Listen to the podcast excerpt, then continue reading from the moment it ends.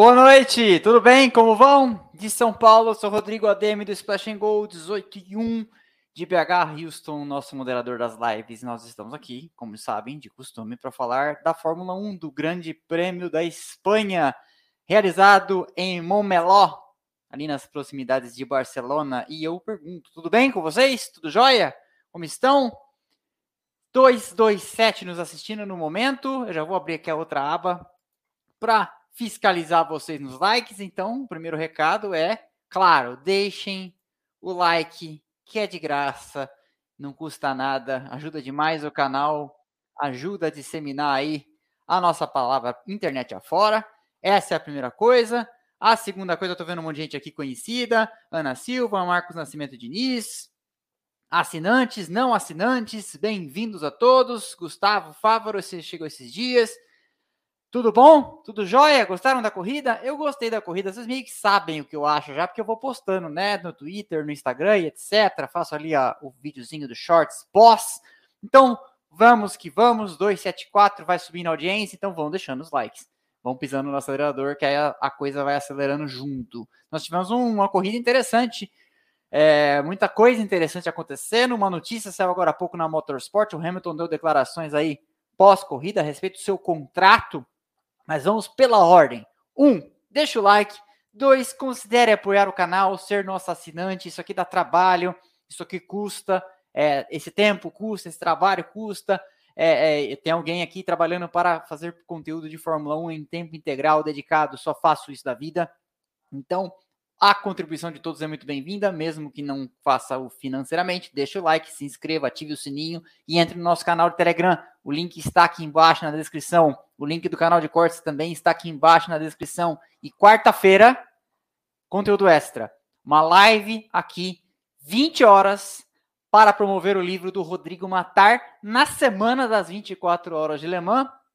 Trago aqui para conversar com a gente o cara que mais entende de endurance de 24 horas de Le Mans no Brasil. O Rodrigo Matar sabe tudo o que há para saber a respeito disso. Meu xará também se chama Rodrigo e é, está aí produzindo conteúdo sobre isso desde antes de 90% de nós nascermos. E ele é mais um autor da editora Gulliver. Está aqui, o livro dele está em pré-venda, o link está aqui embaixo na descrição. Então, na é, quarta-feira às 20, a gente faz uma live aqui para falar do livro dele. Com certeza ele tem excelentes histórias para contar, nada ensaiado até, tudo que a gente vai fazer, chamar ele vai contar a história que ele tiver para contar, porque tem tantas histórias que eu tenho certeza que eu, eu durmo tranquilo de saber que haverá uma excelente história para a gente pra dividir conosco, daquelas que a gente gosta, saborosas, pequenas, grandes histórias. Eu vou comprar o livro dele e de lá eu vou arrumar material para contar para vocês. Então, se já quiser ter spoiler de pequenas grandes histórias que com certeza virão no futuro, já compra o livro do Matar. O link para pré-venda está aqui embaixo. Pré-venda é mais barato com certeza do que depois com o preço de tabela, que eu nem sei qual vai ser. Ok? Então esse é um recado. Se você quiser tornar-se membro do canal, como eu falei, você concorre aos livros da editora Gulliver, do Matar incluso, que a gente tem sorteado por aqui, do, do Américo, do Flávio Gomes. Futuramente teremos o livro do Splash and Go, segredo aqui só entre nós, entre eu, vocês e os 380 que estão nos assistindo no momento. Estou escrevendo, hoje escrevi mais um conto. É, e essa é a esse é o spoiler que eu posso dar para vocês, ok? E aí eu sorteio dois livros por mês da editora Gulliver, além de sortear Legos, além de você ver os vídeos em Premiere, além de você ter prioridade de resposta nas lives, tem um selinho na frente de todo mundo que é membro ali, você pode ver na caixa de comentários. E a gente sempre que tem por aqui sorteia ingresso da Fórmula E, ingresso da Porsche Cup. Já sorteei Lego grande, já sorteei Lego pequeno, já sorteei Track Day. Teve um assinante do canal que foi andar com o próprio carro no autódromo de Interlagos. Então, tudo que chega aqui, eu não fico com nada para mim. Eu sorteio para todos os assinantes porque acho que vocês merecem aí ter esses benefícios, né? Eu vou ficar juntando também coisa aqui em casa que eu tenho certeza que tem gente que vai se divertir muito mais, ok? Então é isso. Da, dito isso, dados esses recados, vamos falar do final de semana, vamos falar das notícias, mas antes vamos falar dessa notícia que veio depois da corrida até, mas é muito interessante. O Hamilton, numa entrevista após ali, disse que o contrato dele com a Mercedes pode sair amanhã. Ele tem uma reunião com o Toto Wolff na fábrica, pós aí corrida, onde se deve conversar sobre tudo, e ele estava na iminência de assinar esse contrato ou não, já tinha falado, já tinha dado declarações ainda, inclusive acalmando a coisa aí, ó, João Vitor Lima became a new member, se tornou novo membro, bem-vindo novo membro. E só uma coisa, que tem uma mensagem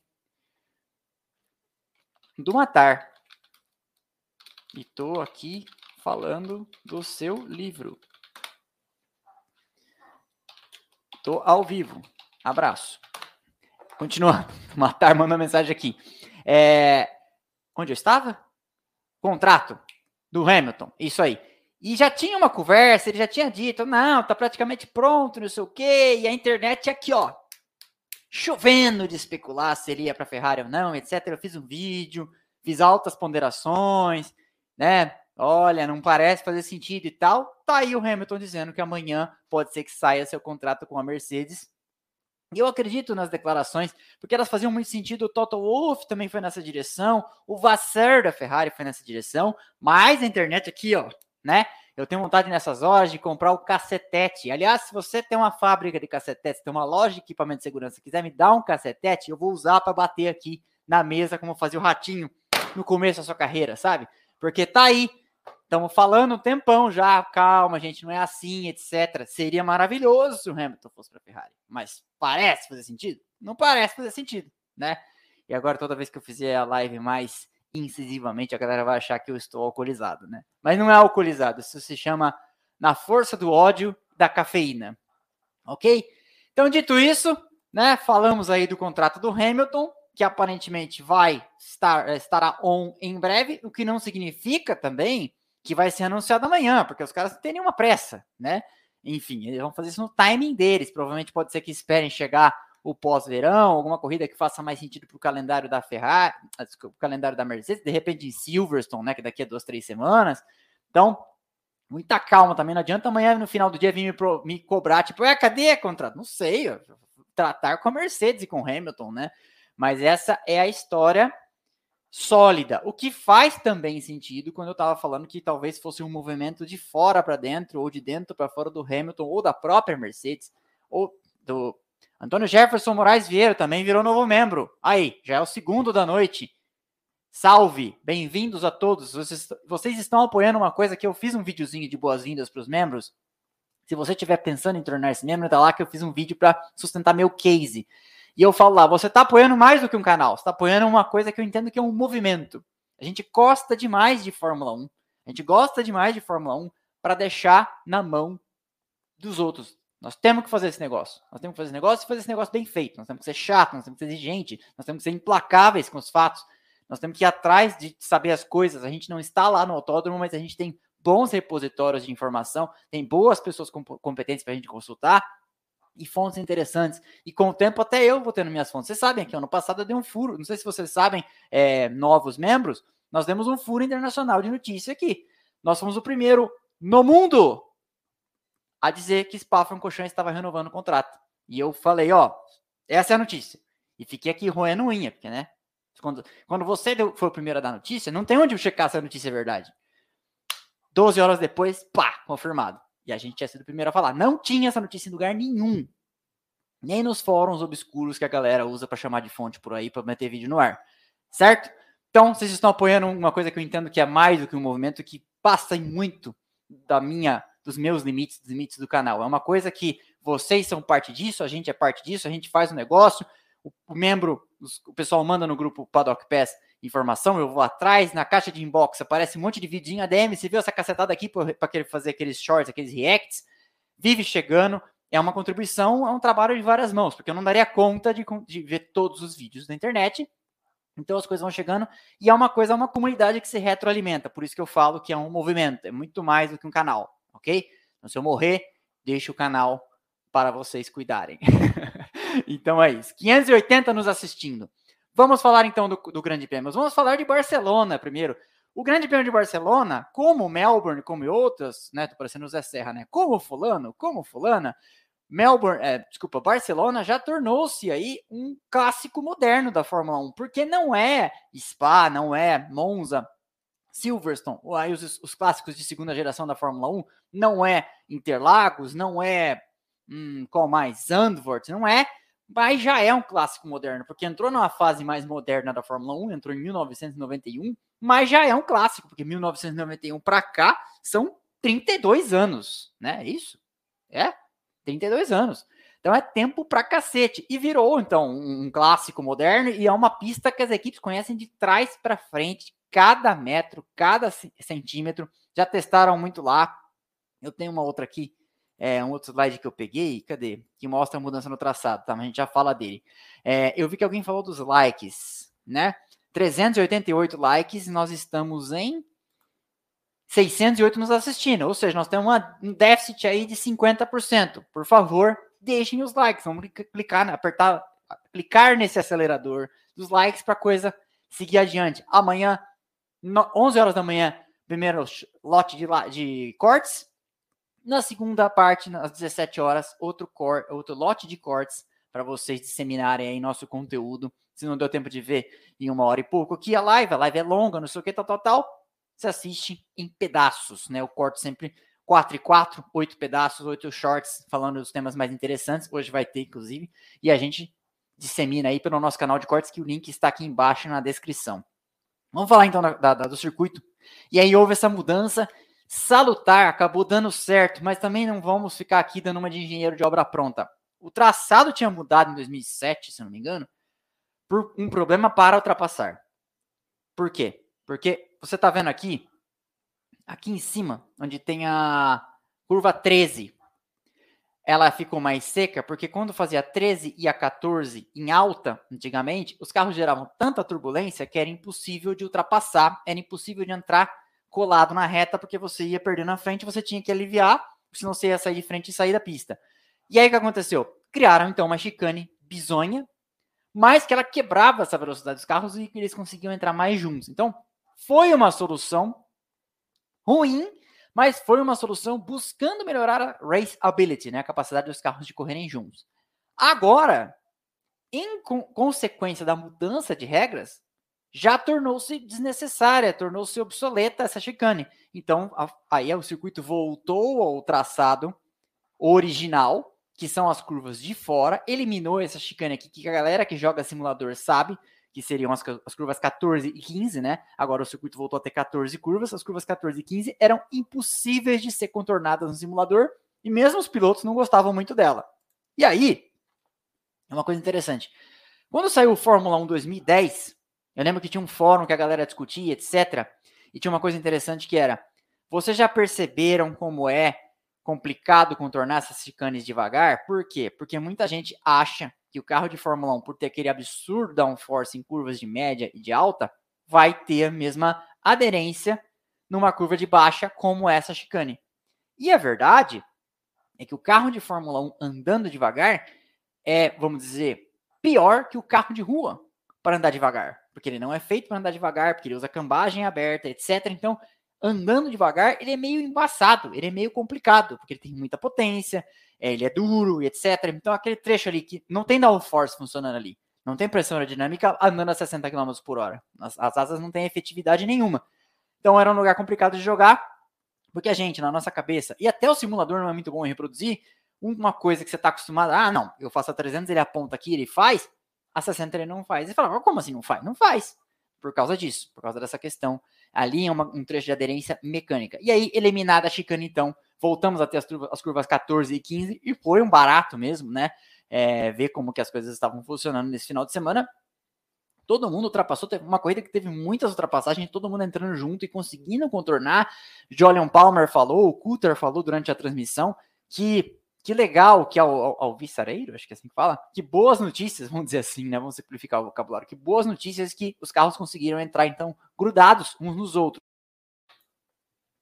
Prosseguindo, nós tivemos aí uma, um final de semana interessante, classificação, etc. Ontem, mais uma vez, né? O drama do Pérez foi lá fora, etc. Conseguiu ser eliminado e tudo isso sempre volta aquela questão, né? Estávamos nós aqui, três, quatro corridas atrás, até tentando empinar a pipa de que será que teremos um campeonato? E aí Ah, eu já vi notícias falando hoje, né? O Verstappen nunca considerou o Pérez um adversário para a luta do campeonato. E é verdade. É uma imensa. um exercício de otimismo da nossa parte tentar colocar o Pérez no lugar de disputar o campeonato. Eu ainda cheguei a falar aqui: o Pérez tem chance de campeonato, ficando sempre no, no rebote e torcendo para os dias ruins do Verstappen. De lá para cá, de Baku para cá, o, o Verstappen não teve mais dias ruins, porque foi, vamos lá, Miami, semana passada em Mônaco e nesse final de semana assim, ó, pau, pau, pau. Miami ele fez de gato sapato, mesmo partindo lá de trás, o Pérez. Na semana passada em Mônaco, o Pérez tornou a vida dele bem mais difícil sendo eliminado no Q1. E nesse final de semana, mais uma vez, foi eliminado no Q2, mas é, já é mais um final de semana aí seguido que a Red Bull não consegue ter os dois carros no Q3. É, e é aquela coisa, que o Verstappen tem somado tantos pontos que tudo bem né? Mas imagina se, ela, se a Red Bull tivesse uma adversária mais apertada, como teve em outros anos no campeonato, é, em 2020, 2021, 2021 especialmente, né? Porque foi quando ela disputou o campeonato efetivamente com a Mercedes, o buraco de pontos que isso ia tá, estar tá causando, que é mais ou menos a situação da Aston Martin, a gente já vai falar, tá? Mas então tivemos aí esse drama na classificação, Verstappen navegando tranquilamente para pole ontem, o Sainz colocou o carro em segundo, Norris colocou o carro em terceiro, o Gasly colocou o carro em quarto, aí deu pane no ADM, que falou que o Gasly ficou em décimo, não sei o que aconteceu na minha cabeça. Aí depois até fez sentido, fui tentar fazer uma regressão no raciocínio, se é que eu consegui mesmo ter a, a conseguir a proeza de já jogar seis posições em cima dos quatro e ele largava em décimo, talvez, não sei, não sei. Não sei o que aconteceu. Mas também dei a tabela de tempo dos 10 minutos, tudo errado. Aí fiz aqui o meu minha errata, um videozinho de ontem à tarde, que vocês assistiram, foi muito bem o vídeo, inclusive. Mas é isso. Então, hoje na corrida, logo no começo, a notícia de que Leclerc e Sargent estavam partindo, então, dos boxes. Partindo, e você sabe que quando você parte dos boxes, você não parte com todo mundo, você tem que esperar o último passar na linha de saída dos boxes, aí você é liberado, né? Então, sair dos boxes sempre desvantagem, você necessariamente vai ser último, né? Ou penúltimo, se você for o carro que está na frente, no caso, o Sargent com a sua Duracell. Foi uma largada tranquila, sem grandes problemas, única o único refrega ali, o único contato que houve foi do Hamilton com o Norris, ou do Norris com o Hamilton. A gente já vai falar disso na sequência. Verstappen te, chegou a ver o Sainz ali empolgar-se, colocar de, de, grudar e depois colocar de lado por fora na curva 1, manteve sua linha, por dentro, contornou a curva na frente e já era, encomendou e, e partiu fora. Aí, na sequência, nós vimos então o Norris com a asa dianteira danificada, ele veio por fora do Hamilton, ele veio por fora e veio de muito atrás, né? Aqui, ó começa o contorno da curva, ele está um carro e meio atrás da roda traseira do Hamilton, depois no contorno. E é isso aqui vai ser interessante depois para a gente conversar também sobre o lance com o Tsunoda.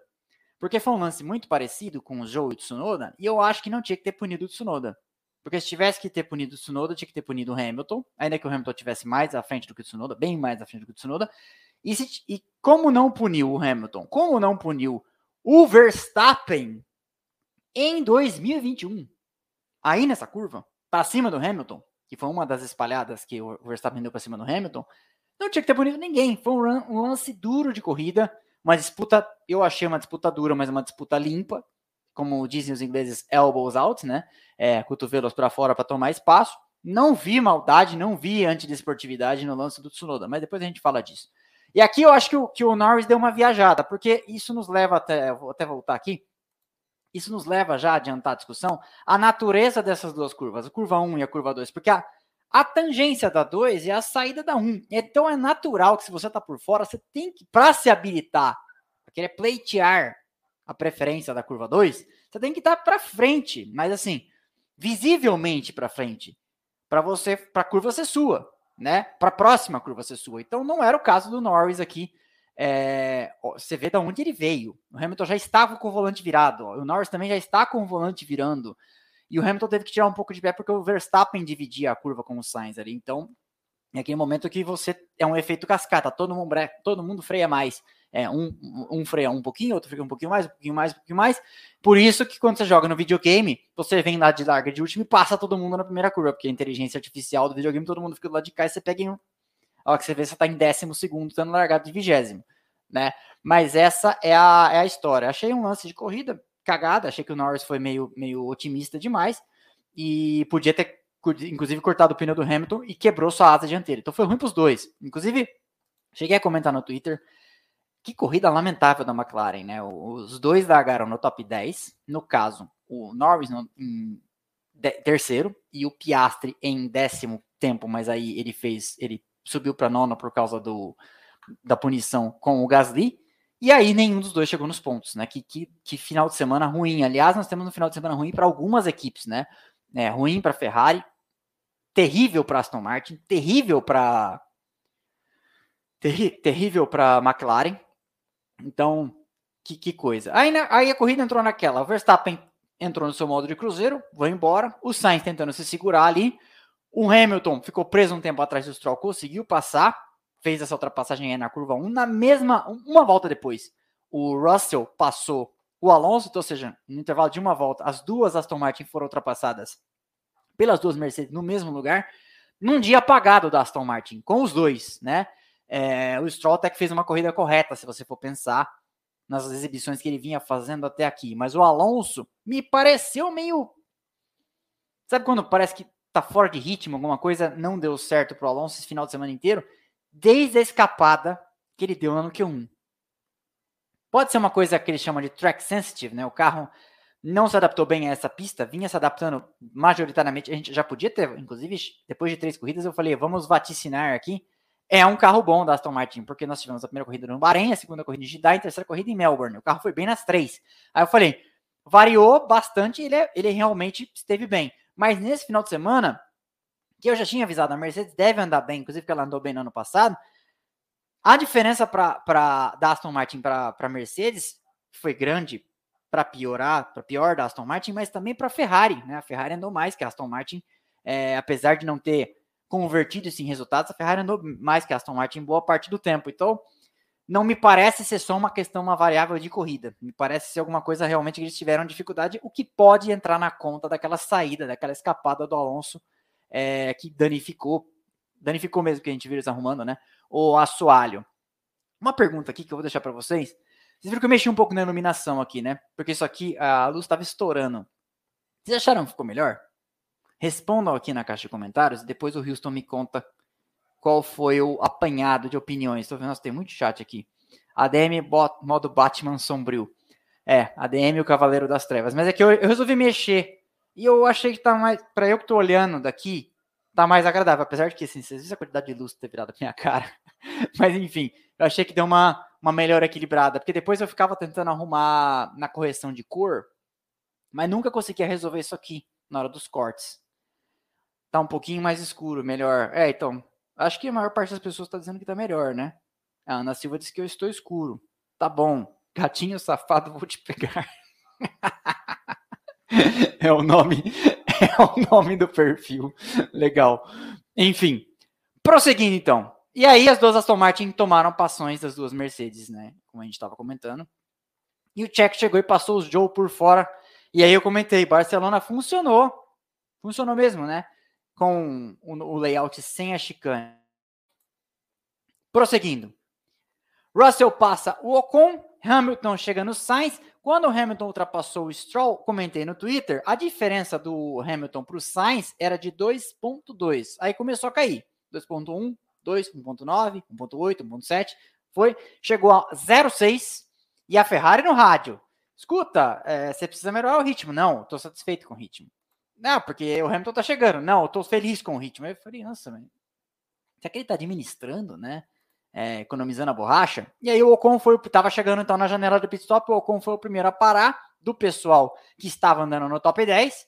E depois isso chamou a galera a reagir, né? E lá no fundo a gente tinha essa animadíssima briga, né? Entre Hulk Tsunoda e Joe, motivada pela saída do Ocon dos boxes. Foi ato contínuo. Assim, o Ocon saiu dos boxes na frente dessa galera, dividiu a curva, começou um sarceiro ali atrás. Esses três brigaram bastante, foi bem divertido e até justo. E depois essa briga renderia a grande discussão na final da corrida que eu falei, né? Do lance com, entre o Tsunoda e o Joe. Com 15 voltas, todo mundo tinha feito as paradas. E os quatro da frente eram os quatro que não tinham parado. Duas Red Bull, duas Mercedes tentando fazer alguma coisa diferente aí. O Verstappen, mais uma vez, né? Tem que enfatizar isso aqui.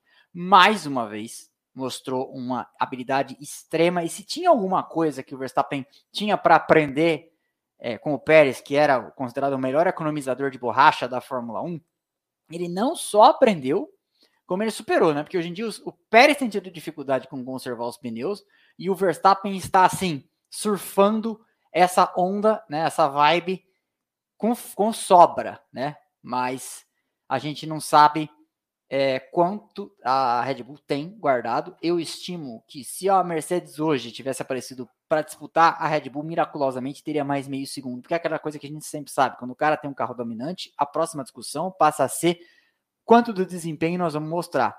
Então não adianta a Red Bull desenrolar tudo que tem para mostrar, desembrulhar o carro, e aí alguém começar a procurar ilegalidades no carro dela né? Porque isso é uma coisa que acontece. Contei no vídeo da semana, quando a McLaren apareceu com o brake steer, aquele freio que ajudava o carro a virar, a Ferrari foi lá e fez um escândalo até a FIA declarar ilegal.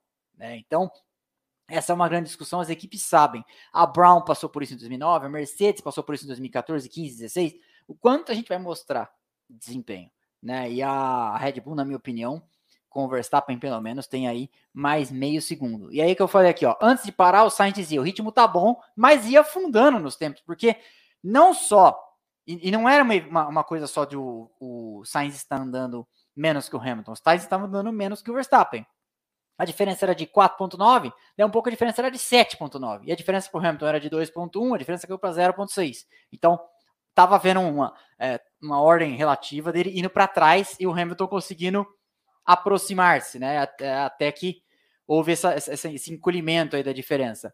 E aí, ó, depois de alguma discussão, como eu falei, o Sainz para para calçar médios. Num, num domingo estranho, de, mas eu nem sei se é novidade isso, né? Um domingo estranho de estratégia da Ferrari, né? Depois o Leclerc parou, fez aí só, só trocou seus pneus também, e aí o Alonso parou e o aplicativo me mostrou que ele estava calçando duros, depois mudou para macios. Alguém chamou minha atenção no nosso grupo Paddock Pesa ADM. O aplicativo falou errado. E aí eu fui lá e corrigi, porque né, não dá para falar besteira dois dias seguidos. Nessa, não dá para falar essa profusão de besteira. Né? Lá atrás, o Bottas, mais uma vez, tinha, vinha tendo um final de semana de corno. E se você for ver, quem foi o nome da Alfa Romeo hoje? Foi o Joe quem a gente conversou, quem gerou discussão, quem disputou posição, foi o Joe. E aí eu fico tentando entender, porque vamos combinar. Não é que o Bottas ganha pouco, né? Não é que o fixo dele é, é igual o do Joe. Então, a essa altura, é um cara que já começa a ser questionável, porque tem muita gente boa, mais barata para acumular milhagem por aí, né? Eu tenho certeza que o Huckenberg ganha menos que o, que o Bottas e tá fazendo um trabalhaço, né? Um trabalho, apesar de eles terem andado para trás, a Haas ter andado para trás hoje na corrida inteira, eu falei que isso ia acontecer, né? Eu falei que era melhor a Haas e a McLaren amarrar as calças, né? Foi o termo que eu usei ontem. Mas a verdade é que o Huckenberg vem fazendo um trabalho muito melhor do que o Bottas nesse ano. E o Bottas abaixo da crítica, e não é, não é pouco, né? Com metade da corrida eu falei, as duas Mercedes já tinham se credenciado para um pódio duplo. A gente não sabia se isso ia acontecer no jogo de estratégia, porque tem o Sainz que poderia reagir, o Pérez vinha vindo lá de trás, etc. Mas as duas já tinham se credenciado se tudo desse certo, se a estratégia funcionasse, se conseguisse economizar os pneus e fazer, fazer a estratégia funcionar, para um double podium, que foi o que aconteceu. Essa eu não esperava. Eu falei ontem, minha aposta para a corrida era Verstappen em primeiro, Alonso em segundo. Eu achei que o Alonso ia vir passar o Hamilton e o Hamilton em terceiro. Não foi o que aconteceu. Nós tivemos um dia aí de, surpre de surpresa da Aston Martin para baixo, da Mercedes para cima, e o, eles se, classifica, se, se, se credenciaram aí para um pódio duplo, né?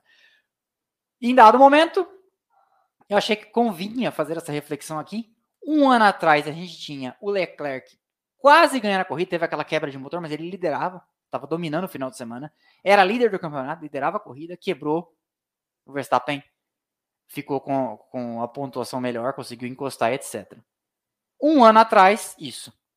Um ano depois, o Verstappen dando volta no Leclerc, faltava ainda um quarto da corrida. Nós temos uma equipe que se, se enxerga como uma, vamos dizer assim, desafiante pelo campeonato. Começou o ano falando sobre essas coisas, começou o ano falando sobre pegar o passo, vamos para trás, vamos atrás da Red Bull, etc é uma equipe, a Ferrari sempre vai ser né, considerada uma das grandes, sempre vai ser considerada até que se prove ao contrário, uma equipe para protagonizar. E olha a situação atual deles, batendo cabeça, os pilotos questionando a estratégia, não, não vou entrar, vou entrar, etc. Situação lamentável da Ferrari. Mil pessoas online nos assistindo, que legal. E 695 likes, o que significa que um terço de quem está nos assistindo não deixou o like. Ou mais, né? Porque esses likes aqui são likes acumulados de quem já passou e às vezes já saiu. Então, pode ser que metade não tenha deixado o like. Não te custa nada. Quando eu falo deixa o like é de graça, é isso também, não custa nada para você. E eu faço conteúdo de graça. Pra galera que não paga, né? Pra galera que não, não, não é Paddock Pass, nem Super Licença, nem Lawrence Stroll. Então, por favor, deixa o like. Eu só falar. Saltou de 695 para 761. Olha que bacana. E o tempo? Seguia feio. O tempo esteve feio o final de semana todo. A gente tinha um Boots Underground lá em Barcelona falando sobre o tempo para nós, mandando fotos do céu, mandando vídeos, etc. A Fórmula 2 foi disputada sob chuva ontem. Hoje o tempo de manhã estava céu azul, até postei, ele mandou. Depois o tempo fechou. A gente não sabia o que ia acontecer. Essas nuvens rondaram o autódromo o final de semana todo. Um dado momento, acho que eu não sei se eu peguei o print aqui. O Russell vira e fala: Galera, chuva na curva 5. Vocês viram isso? Acho que saiu na. Não sei se saiu na transmissão brasileira. Galera, chuva na curva 5. Daí passou algumas voltas e ele, não, não falei. Mas ele falou, galera, chuva na curva 5. Daí algumas voltas ele disse, não, é suor meu que espirrou na viseira. E eu falei, meio, meio nojento, meio engraçado essa história, né? Mas piloto gente como a gente. Piloto transpira também dentro do capacete. Se você já andou de kart, você já viu. A viseira embaça pelo esforço físico. Às vezes você tem que deixar um dedinho aberto aqui para a viseira para entrar um ventinho e não embaçar. E aí não choveu.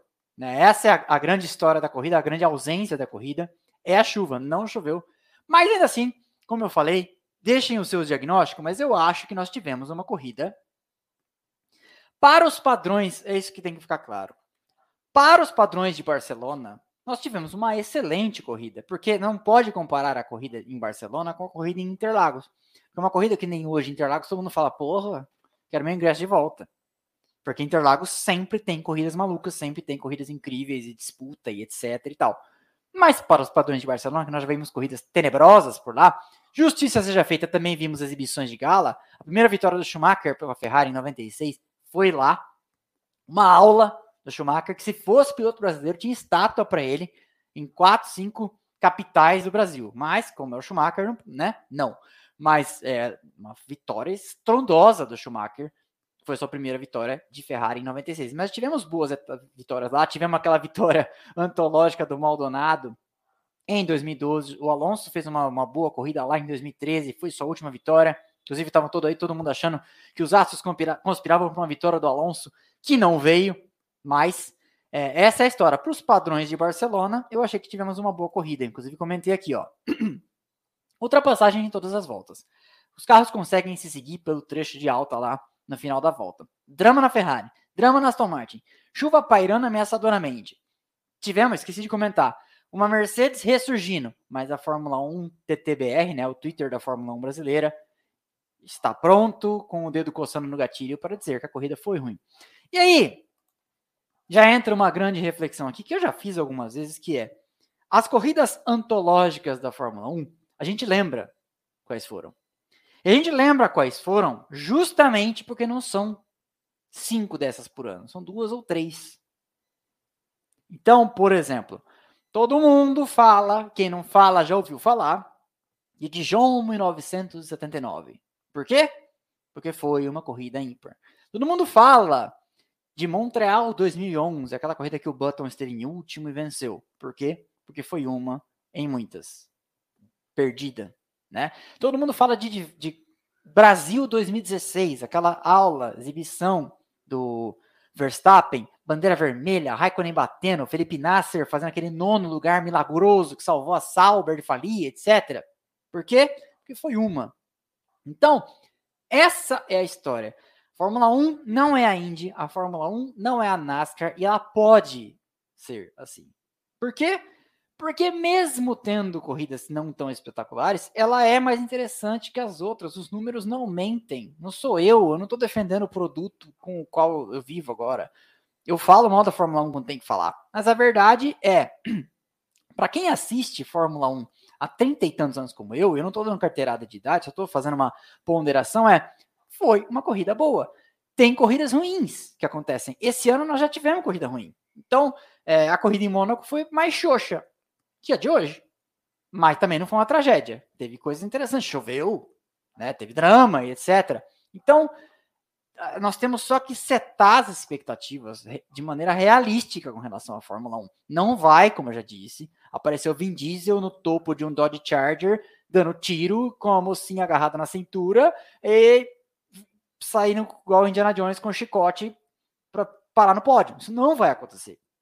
Então, essa, essa cultura de block, apesar dos americanos tentando na Fórmula 1, essa cultura de imensa blockbusterização da vida não vai rolar não vai rolar. Tem, a Fórmula 1 merece é, expectativas realistas, porque se você puser expectativa demais na Fórmula 1, ela nunca vai corresponder. Tá? Ela nunca vai ser a NASCAR e ela não se propõe a isso, ela nunca vai ser a Indy, ela não se propõe a isso.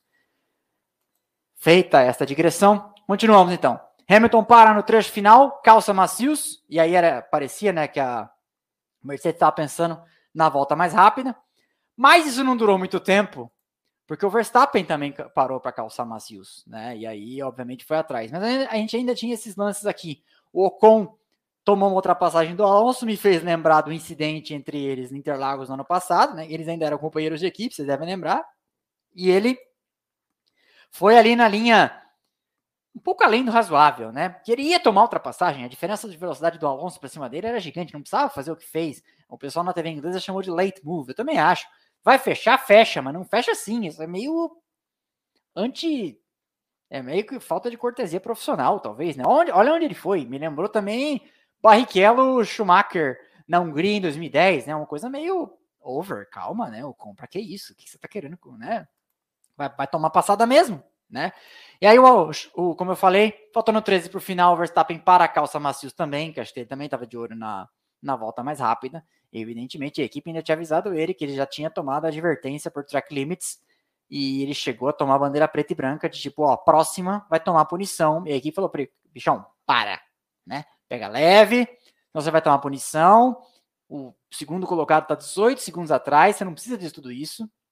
Mas, enfim, ele foi atrás de fazer a melhor volta. No final, nem lembro se ficou. Vou até olhar o resultado aqui, porque eu já esqueci, que é muita informação para eu processar de uma vez. Mas tivemos, então, esse lance do né, de que eu já falei um pouco no começo. É, o Joe veio passar por fora, o Tsunoda veio se defender por dentro. Eu ah, confesso que achei uma disputa de corrida, um lance, não precisava disso tudo. Né? Deixa eu fazer um pit stop para água.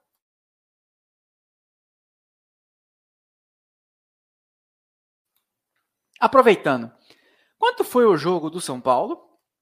Só para eu saber, que eu apostei no São Paulo, vamos ver aqui. São Paulo com Grêmio. São Paulo, Grêmio. Perdeu. Hum. Que destreza. Tinha apostado no São Paulo. Mas enfim, vamos lá, retomando. Eu achei exagero essa punição. Puniu em 5 segundos, acabou, né? Assassinou a corrida do, do Joe, que vem fazendo um trabalho. Desculpa, assassinou a corrida do Tsunoda, que vem fazendo uma, uma temporada honesta. É, o, o Tsunoda dá pra gente dizer, eu já falei aqui algumas vezes, que ele cresceu com a saída do Gasly, parece que ele resolveu abraçar a posição de, de, de líder desta equipe com a saída de um piloto mais experiente e melhor do que ele, né? O Gasly é melhor do que ele. Eu acho que ele resolveu falar, vou mostrar pro De que esse território é um território conquistado meu, e o De Vries veio com todo o hype do mundo, não está correspondendo a esse hype, é um cara que tá com a corda no pescoço.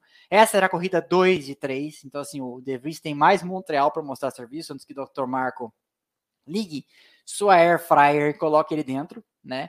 É, a pausa de, de verão tá chegando, agosto, então assim, para ele colocar o Liam Lawson, para ele colocar o Iwasa lá, ou para ele trazer o Pérez, sabe assim? É, e eu falei isso ontem aqui. Tivesse o De Vries moendo, como parecia que ele ia chegar moendo o Tsunoda e apavorando, como a estreia dele ano passado mostrou, eu acho que o Dervis estaria sendo cotado para o lugar do Pérez, porque o Pérez está tendo um começo que, de ano decrescente. Ele começou bem e está mal. Né? O Pérez acho que entrou numa espiral descendente muito a ver com onde ele imaginou que ele estaria. E aí o Verstappen foi tá trucidando com ele, né?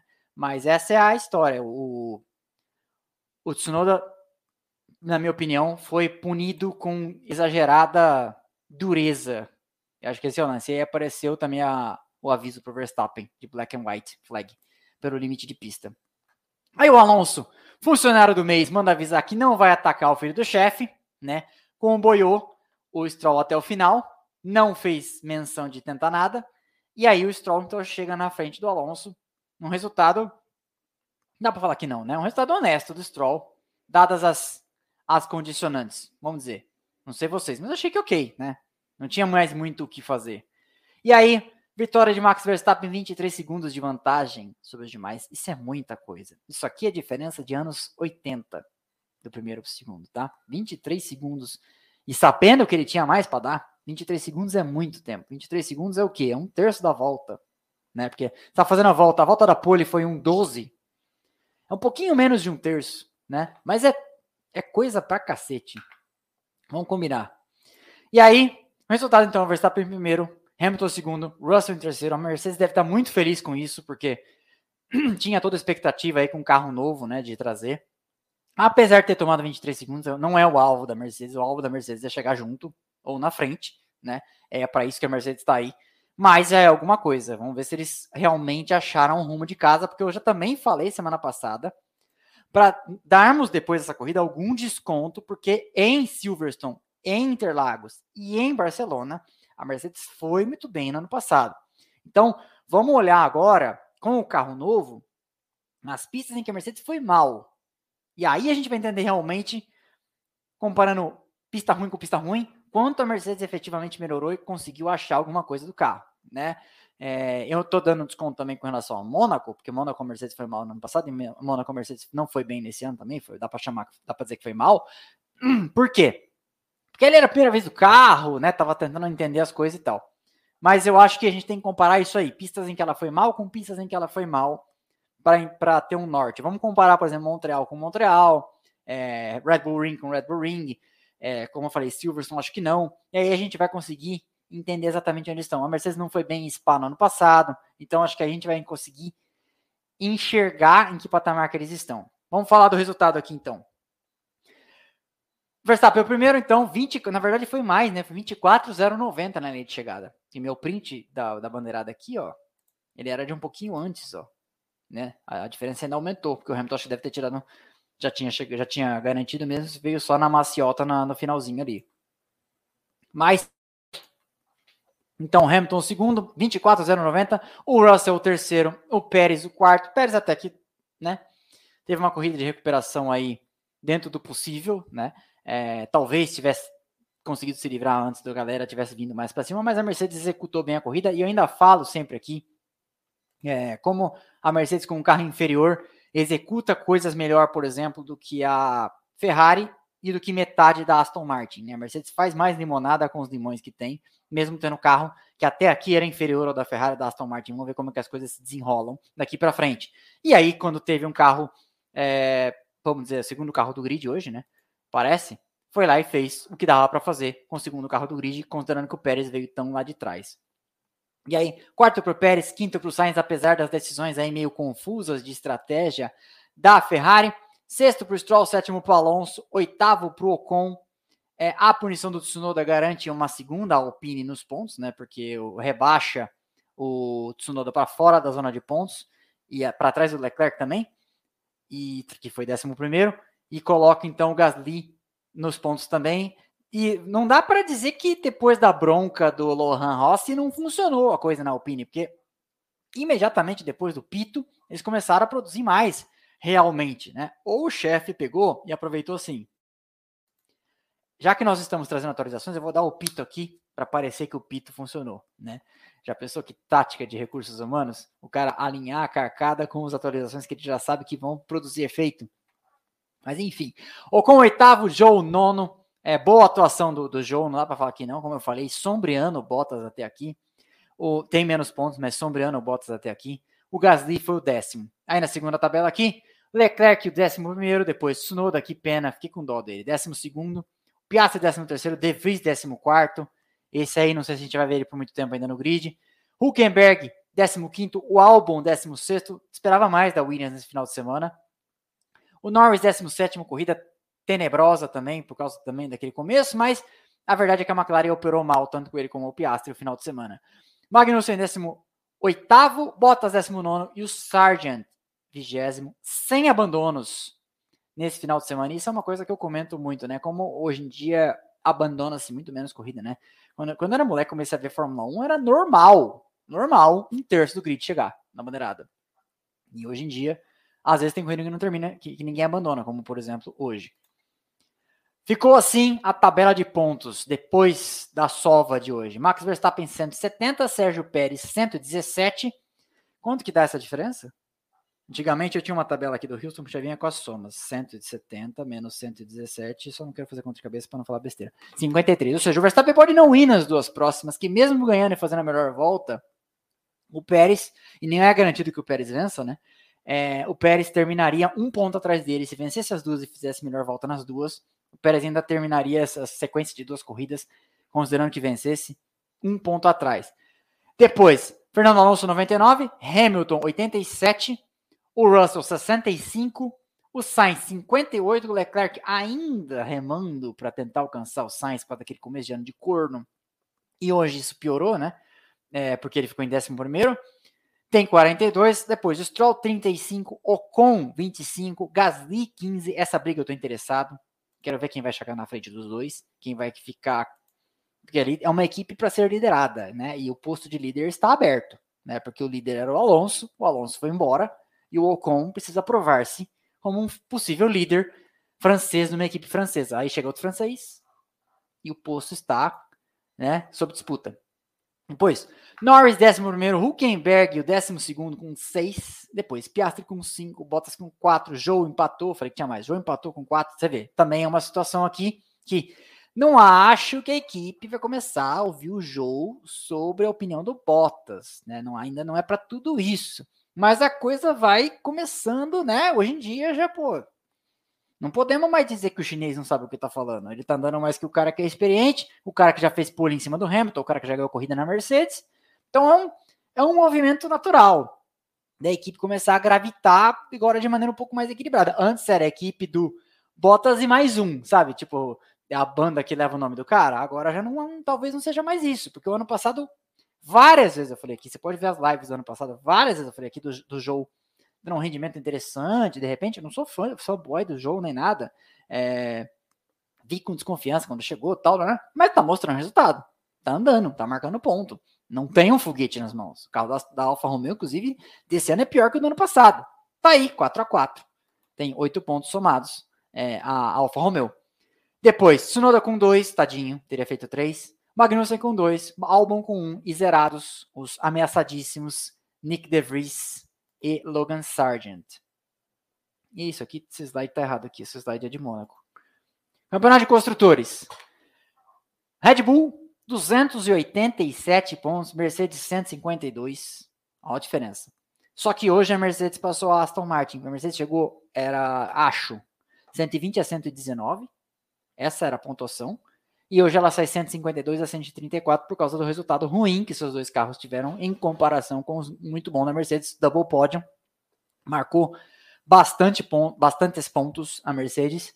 152 então para 134 a diferença. E a, Merce e a Ferrari, ó a diferença já. A Ferrari passa a ter no momento dois terços dos pontos da Mercedes. E a Ferrari passa a ter quase um terço dos pontos da Red Bull.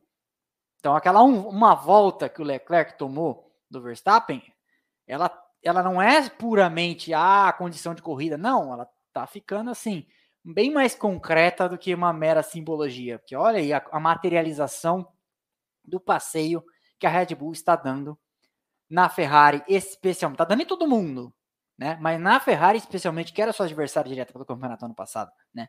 Se você cortasse para a live do ano passado sobre o GP da Espanha, nós estávamos aqui, pô, será que a Ferrari vai se embananar e perder o campeonato? Spoiler do futuro, sim, né? Mas no começo do ano, era a Red Bull com um carro frágil, a Ferrari com um carro rápido e resistente. Aí a Ferrari começou a quebrar. E aí não era mais resistente, e a Red Bull se acertou com a confiabilidade do carro, já tinha velocidade, conseguiu tirar mais velocidade do carro, de repente foi uma, um naufrágio de cabeça. A Ferrari quebrou com o Leclerc em Baku, quebrou com o Leclerc. Aí o Leclerc rodou sozinho na, na França, não foi? Esse ano não vai ter França. E aí começou aquela sucessão de coisas e o Sainz pegou fogo na Áustria, então foi uma espiral descendente. Nós temos hoje, então, essa materialização dessa situação. A Ferrari já vai começando a ficar naquela no man's land, ali naquele, naquela terra de ninguém, daqui a pouco, entre a Alpine e a Aston Martin. Parou para pensar numa coisa dessas? É meio estranho, né? Que era uma situação onde estava a Mercedes no ano passado. A Mercedes já não tinha mais pontos para alcançar a Ferrari na briga para ser a terceira e não seria alcançada no ano passado em momento algum mais pela McLaren. Essa era a situação. A Ferrari hoje é a candidata a isso, com a diferença que a Aston Martin veio de sétima para ser a terceira. A Alpine tem 40, vem se habilitando aí para pelo menos garantir o quinto, ela que não vai ser quarta como ela queria na tabela, né? Ela queria ser quarta mais próximo da terceira. Hoje, se ela for quinta, eu acho que ela já pode ficar feliz. A McLaren, que poderia ser que oferece alguma resistência a isso, não parece ser o caso, 17 pontos. Depois, Haas, 8. Alfa Romeo, 8 também. A Alfa Tauri, 2. E a Williams, 1. E aí é onde você vê o peso de, por exemplo, a Haas não ter pontuado com ninguém hoje, mesmo tendo um carro dentro do top 10, né? Porque a Alfa Romeo vai lá no final da corrida, tendo vindo de trás, com o Joe, marca pontos e já empatou. 8 a 8.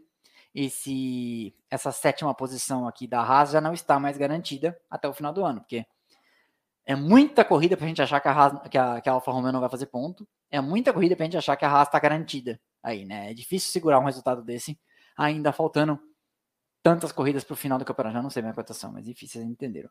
Beleza? Então, de, dados os resultados, dado o apanhado, vamos ao vamos ao que viemos, vamos aos superchats, vamos às perguntas. Vamos, Houston.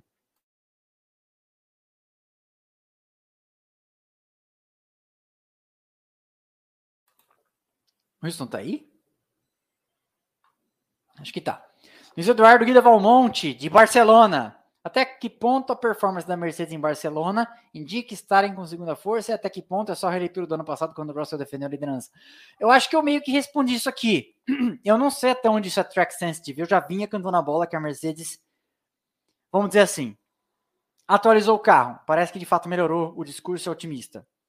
Mas acima disso, nós temos um, o fato de que a Mercedes sempre andou, na época que ia bem, e na época que ia mal também no ano passado, andou bem em Barcelona. Então acho que tem que ser dado um certo desconto. Vamos ver como foi, como irá a Mercedes nas pistas em que ela não foi tão bem, né? Como eu comentei. Então vamos ver como que vai ser o desempenho dela. E eu fiz ainda a ressalva. Em Silverstone a Mercedes também foi bem. Vamos descontar. Em Interlagos a Mercedes também foi bem. Vamos descontar. Então vamos comparar e eu não vou lembrar de cabeça as pistas em que a Mercedes foi mal no ano passado, né? Mas acho que Spa a Mercedes foi mal, por exemplo, que vai ser a primeira corrida pós pausa de verão em agosto. Beleza? Adriana, Strelau Venturelli, Mercedes, será que se encaminha agora? É, então, tá, essa é a grande questão. Todo mundo quer saber, né? Todo mundo quer um, uma briga mais parelha. Mas uma coisa que tem que ser dita também, a propósito da sua pergunta, é Olha o pelotão. Vamos voltar aqui um pouquinho.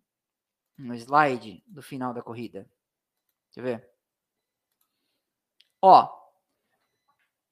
Nós temos um, um, um pelotão aqui bastante compactado, se você for pensar. Do segundo ao décimo, nós temos 40 segundos. Nós temos 39 segundos, acho que é isso. Ou 49 segundos. Né? 39 se fosse 1 minuto e 4. É isso? Não. 49 se fosse 1 minuto e 4, 59 segundos, é quase um minuto.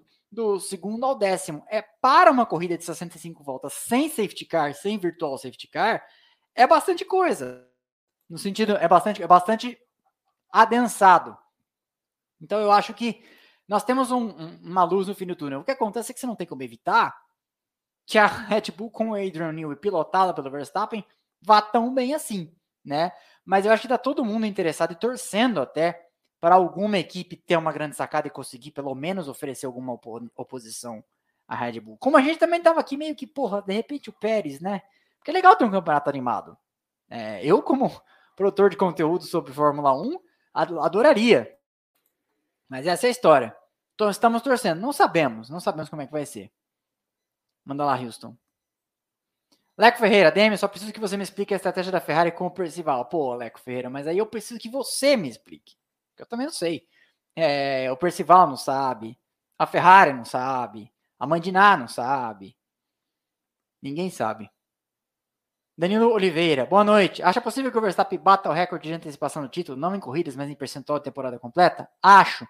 Como está aí de pé é, o desafio do RB19 bater o MP44 com o carro mais vencedor da história em aproveitamento.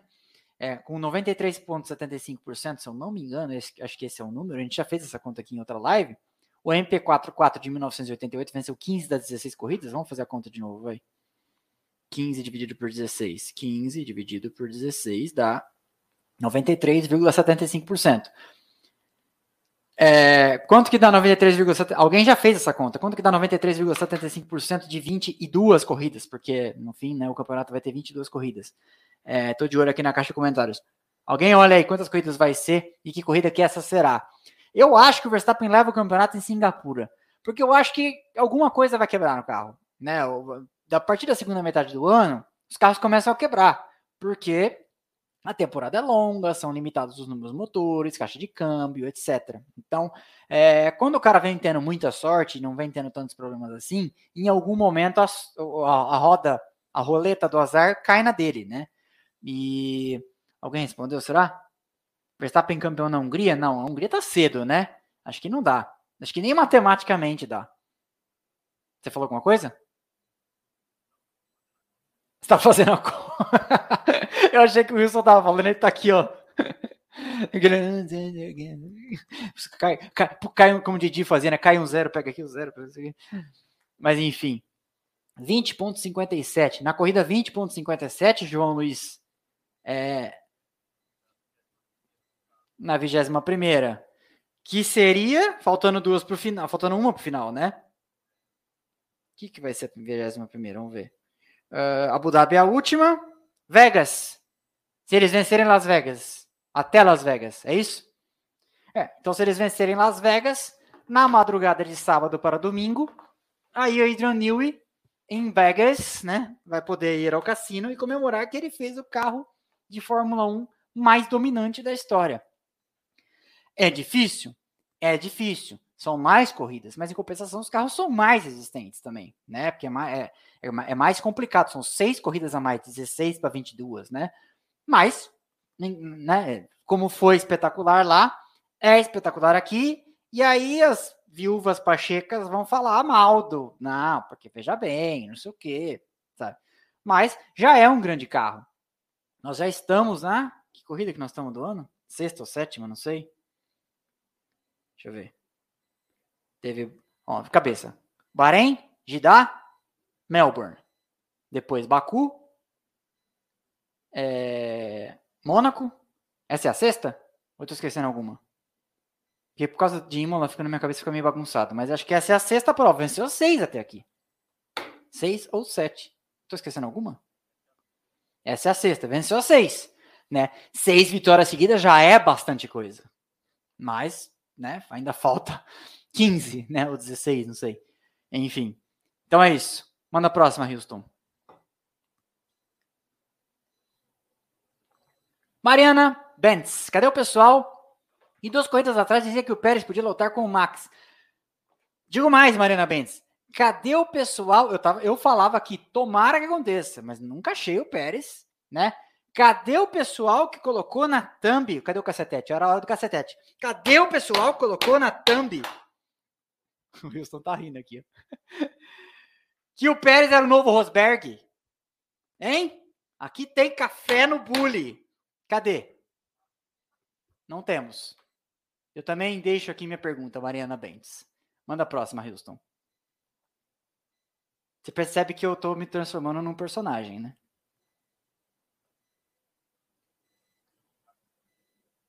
Tô calmo, apesar da mão batendo. E é legal porque você vê que tem que eu bato e a câmera balança, porque já dá acrescenta aquele conteúdo 4DX, né? Carlos Henrique Nunes, ADM, quem mais decepcionou hoje na corrida? Maclata, Pérez, Alonso ou Ferrari? Maclata, Pérez, Alonso ou Ferrari? A Pérez, Alonso ou Ferrari. Foi meio igual, né? Eu acho que. Eu acho que o Alonso.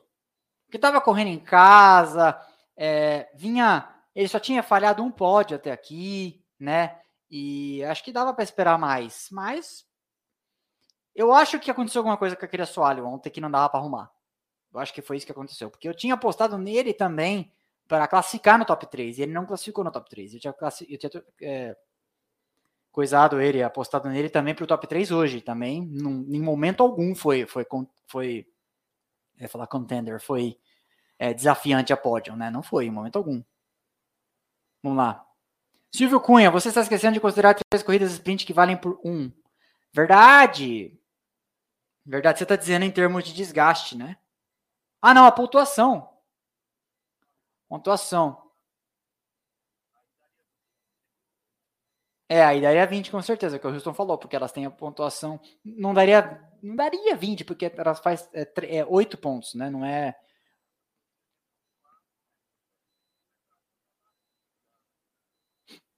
Então seria uma corrida antes. E, e nós também não estamos. Mas aí vocês estão considerando a possibilidade de voltas mais rápidas? Que a volta mais rápida ela fode com tudo na conta, né? que é é, aquele, aquele shuffle de pontos e não sei o quê. Então, porque às vezes o cara domina, mas aí vem o Huckenberg em nono, mete uma volta mais rápida, leva o ponto, né? Aquelas coisas, né? Então, é foda. Evandro Mahaire. Podemos dizer que o lugar do Pérez está em risco de continuar fazendo corridas como essa ou ainda é cedo? Ainda é cedo. Né? Eu acho que o Royal Multimarco no momento está preocupado em fritar o De Vries. É, então, prioridades. Né? Na lista de prioridades é isso. E acho que ele não vai tirar o Pérez no meio do ano.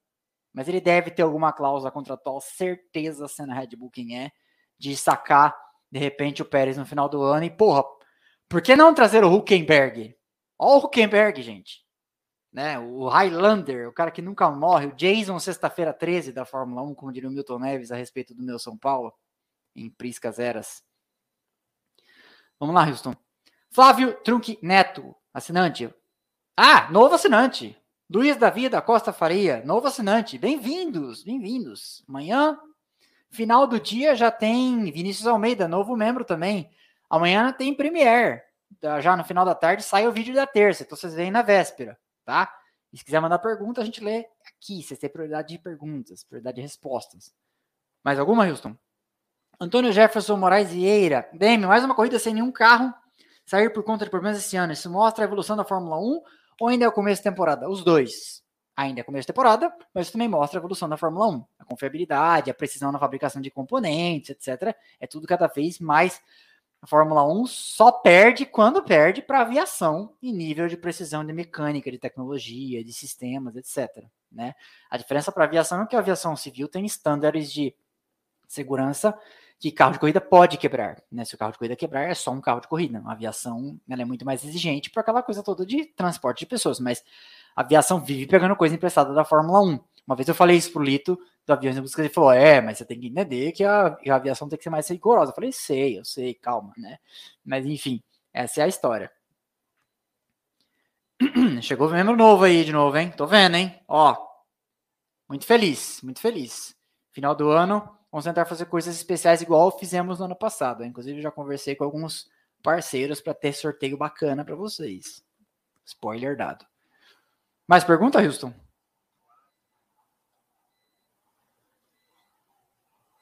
Hum. Ele falou aqui para mim, ó. Pode falar? Vai, né? Quase caí numa aqui. E se ele quase caiu numa aí, significa que agora eu sei que se ele puser na tela, eu vou não cair. Acho. Não vai pôr? A pergunta não é boa. Ah, bom. Aí realmente. Você quer, põe só a pergunta. Ou não? Foda-se também. Deixa. Tá.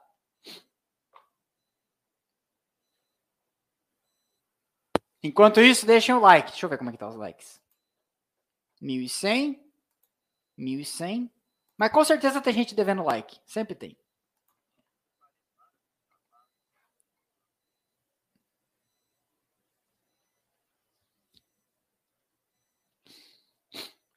Luiz Davi Costa Faria became a new member. Bem-vindo, Luiz Davi Costa, Faria. DM, Bruno Maschiara. DM, sua opinião, o DRS está facilitando muitas ultrapassagens em algumas pistas, por exemplo, hoje? Não, eu, eu acho que o DRS uh, ele tornou-se uma garantia de ultrapassagem em algumas situações, mas eu acho que os caras seriam ultrapassados de qualquer forma. É, a reta de Barcelona é muito longa. É, e a galera tá entrando razoavelmente junta. O que eu acho é que em alguns casos, por exemplo, talvez quem estava muito atrás não chegaria, né? E talvez tivesse que consumar a ultrapassagem lá na 3, né? Ia fazer, chegar junto na 1, fazer esse colado a 1, 2, 3, na 4. A 3 hoje em dia ela pode, você consegue contornar grudado em alguém, o que era muito legal. E a 4 tornou-se um ponto de ultrapassagem, ou pelo menos um ponto de disputa, para você consumar na 5, que é o primeiro grampo, primeira freada forte, né? Mas o DRS era um mal necessário. Então, porque se você tira o DRS, aí todo mundo fala, pô, não tem ultrapassagem. Então, assim, ó, não é fácil ser rulemaker, né? Não é fácil ser legislador da Fórmula 1. Essa é a verdade, sabe? Porque aí você tira, ah, não tem ultrapassagem. Aí você põe, ah, a ultrapassagem tá plástica, tá, tá, tá artificial e não sei o quê, sabe? Então, não é, não é moleza trabalhar com, com, com fazer regras para nada, né? Não é não, lugar nenhum, na verdade. Denisito, ADM, você acha que se limitar o DRS por 10 vezes numa corrida melhora a Fórmula 1? Sei lá, cara. Se eu tivesse a receita, eu já, tinha, já teria escrito. É, que é, é, casa com o que eu acabei de dizer, né? É muito complicado, porque aí, ah, é, tem que pôr o push to pass, aí se pôr o push to pass, ficou artificial, aí tira o DRS, aí não consegue passar, aí todo mundo reclama, aí não tá conseguindo andar junto, aí põe aquela chicane que todo mundo detestava, aí vem o novo pacote de regras, tira a chicane, né? Então é, é complicado complicado. Nunca saberemos. Giovanni Bassa, ADM. Será que veremos um mecanismo de abertura na asa na parte na frente para ajudar nas curvas? Não. Acho que não. Uma coisa que estão falando para 2026 e eu meio que não quero ver, que eu acho triste, vou lamentar muito, ainda mais para quem quer continuar falando de Fórmula 1 pelos próximos 48 anos, né? não é 50, né? Porque eu já, já tô a dois falando, é active, aerodinâmica ativa, que é igual flap de avião, igual, sabe, é, speed brake de asa de avião, etc. Que eles teriam é, aerodinâmica ativa não só do DRS, então tipo, deita a asa, sobe a asa para, sabe, umas coisas assim, você consegue aumentar as asas num trecho mais sinuoso e tal. Isso eu acho triste, eu acho baixo astral. Eu não tenho definição técnica melhor para dar. Eu acho triste. Muito, muito robot race, muito aquele jogo que meu irmão jogava, Twisted Metal, que os caras ficavam se destruindo, sabe? Não, isso aí é besteira.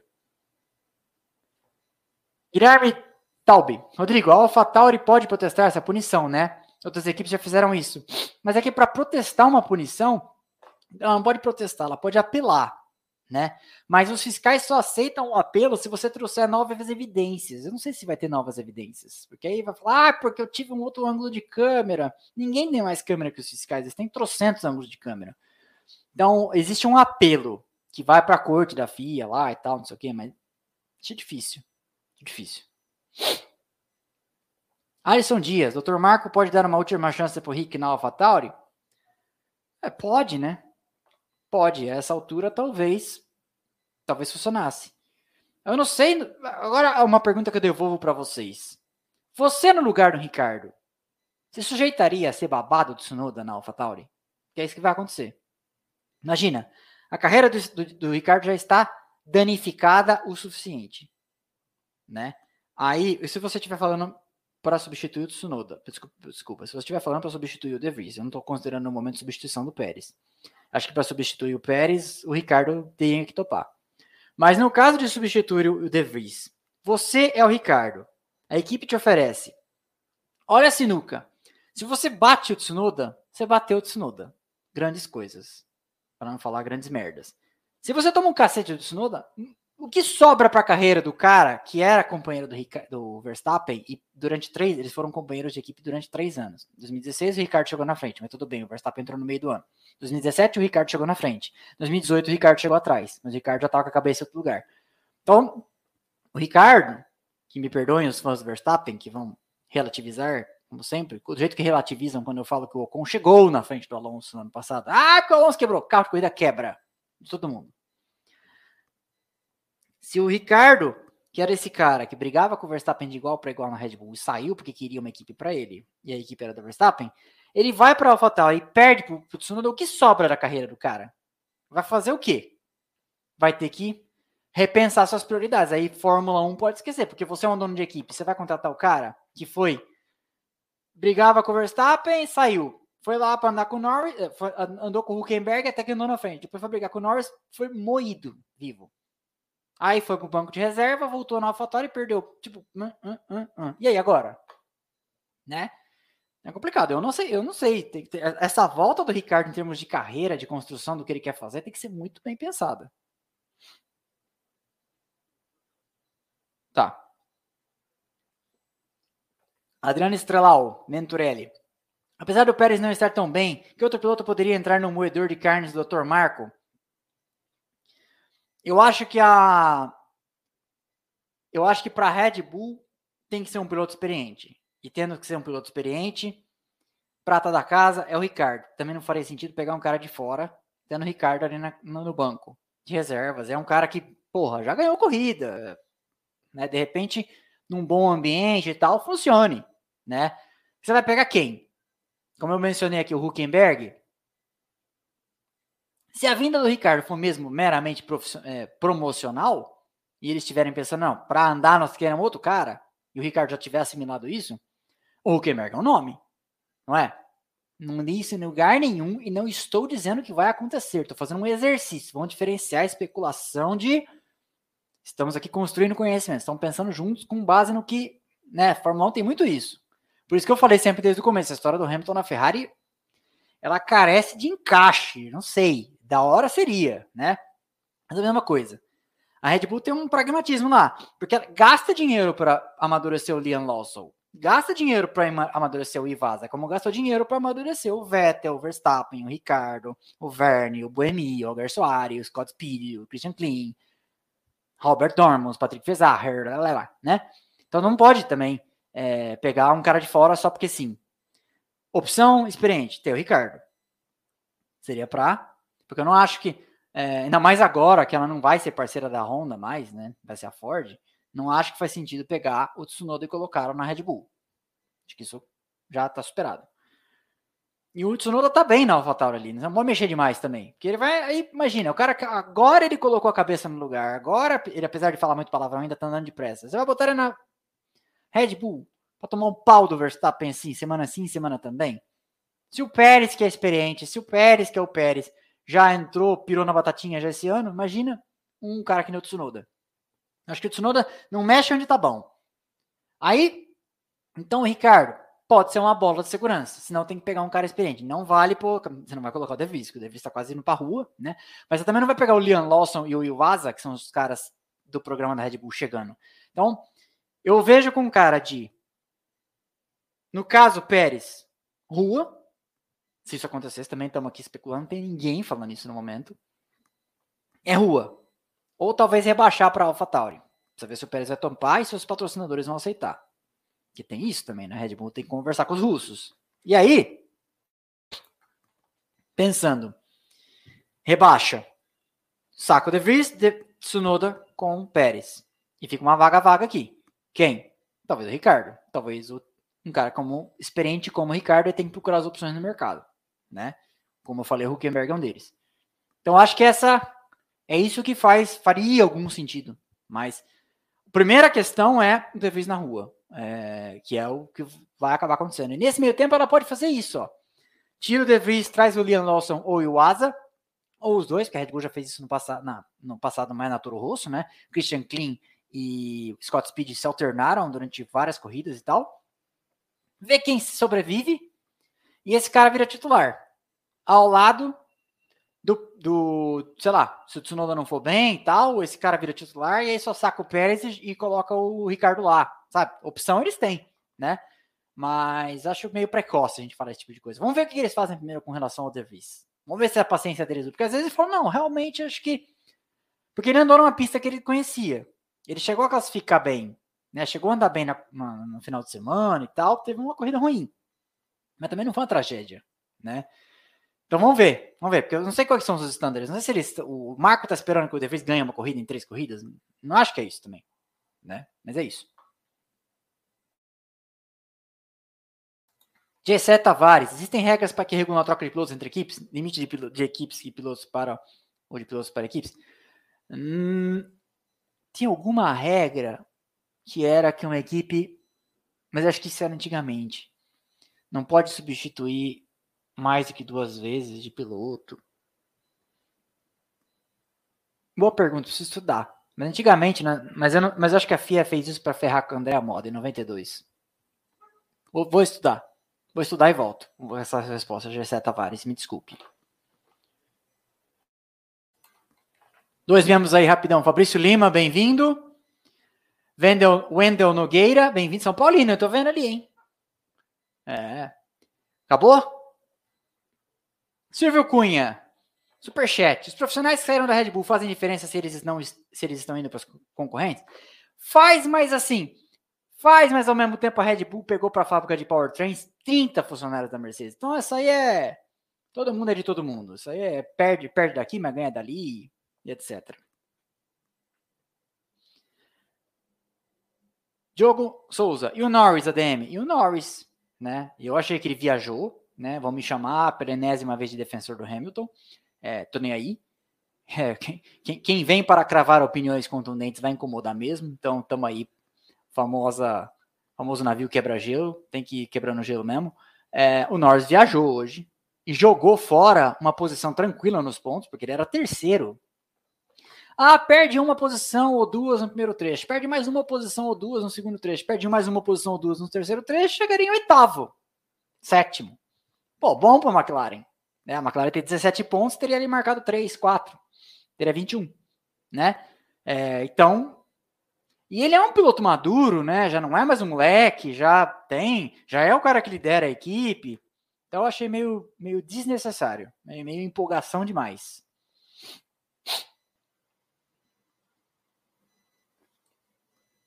Fala, Rubens. Qual a, qual a solução para a Ferrari retornar para vitórias e por que Zumar Enzo Ferrari tentar ressuscitar ele é uma das soluções? Nossa, isso me fez lembrar uma frase numa uma famosa entrevista que o Nelson Piquet deu para Playboy nos anos 80. É, aquela famosa coisa, né? Não, eu gosto das entrevistas da Playboy, né? Mas o Piquet deu uma entrevista para Playboy uma vez em que a manchete foi Nelson Piquet saiu nos outros jornais repercutindo a entrevista que o Piquet deu para Playboy falava Nelson Piquet chama Enzo Ferrari de Gagá. E ele disse assim: "Não, não chamei o Enzo Ferrari de Gagá. Eu só disse que se ele fosse 20 anos mais novo, a Ferrari teria metade dos problemas que tem.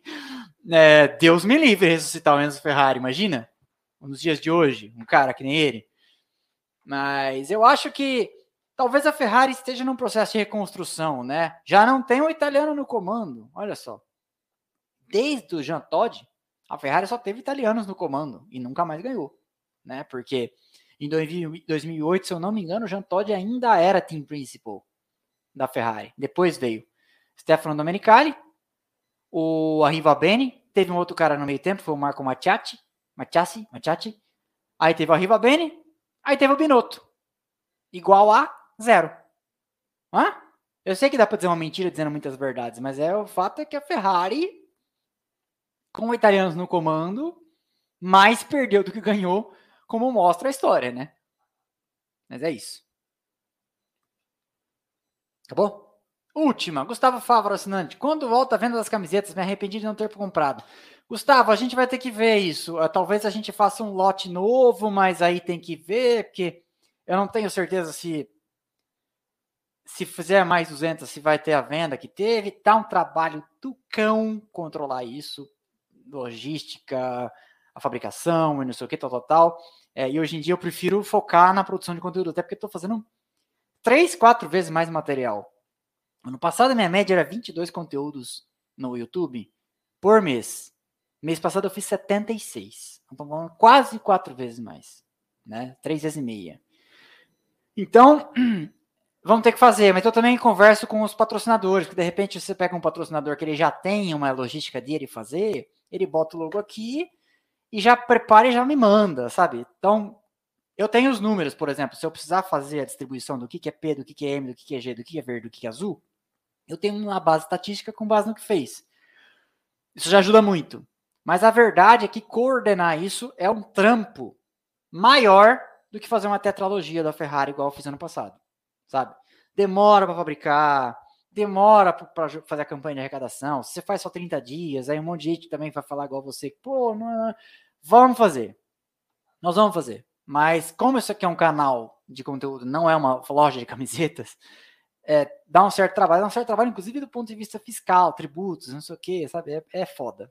Mas faremos, faremos. Talvez até daquele material de esporte, para fazer esporte, sabe? Talvez porque aí, de repente, para vocês irem no autódromo é mais fresquinha.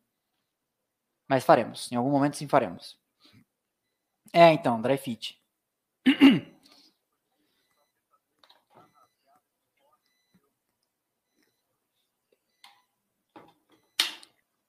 Eu vi, ele deu uma carcada, né? Falou que ele estava sendo harsh com o Ser... É, o Wilson tá falando aí pra mim assim que vocês querem saber o que eu acho a respeito da rasgada que o Rosberg deu no que o Rosberg tomou. Então vamos de novo para o corte funcionar. O Wilson tá falando aqui no ouvido que ele quer saber o que você três, take três. O Houston quer saber, está falando aqui no meu ouvido? Não, take quatro. Vocês querem saber, o Houston está falando aqui no ouvido, o que eu acho a respeito da rasgada que o Christian Horner deu no Rosberg na entrevista pós-corrida temos o, temos o, o vídeo. Porque o Christian Horner disse, eu fiquei sabendo, que o Nico Rosberg estava sendo meio duro com as, as, opiniões dele a respeito do Pérez. Right? Pois é, a minha primeira pergunta é: o Nico Rosberg tomou vacina para estar tá lá? Essa é a primeira coisa que me ocorre. Né? Porque o ano passado ele tinha sido banido do paddock porque não tinha tomado vacina. Essa é uma, uma pergunta que eu acho válida. Segundo, o Rosberg, eu acho ele um, um piloto estupendo. Sensacional.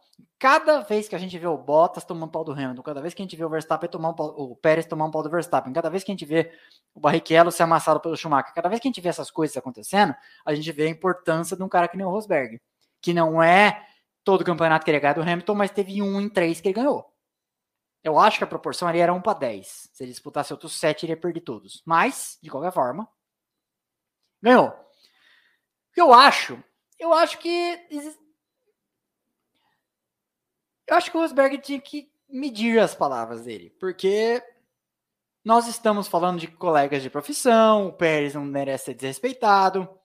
Claro que, por outro lado, o Rosberg tem aquela coisa de querer marcar o território, mostrar que ele é um cara que venceu, né, do Hamilton com o mesmo carro. Só falta ele escrever isso na bio do, no Instagram dele. Então, assim, eu, eu gosto do Rosberg. Eu, já até mandei e-mail para a assessoria de imprensa dele, eu quero entrevistá-lo.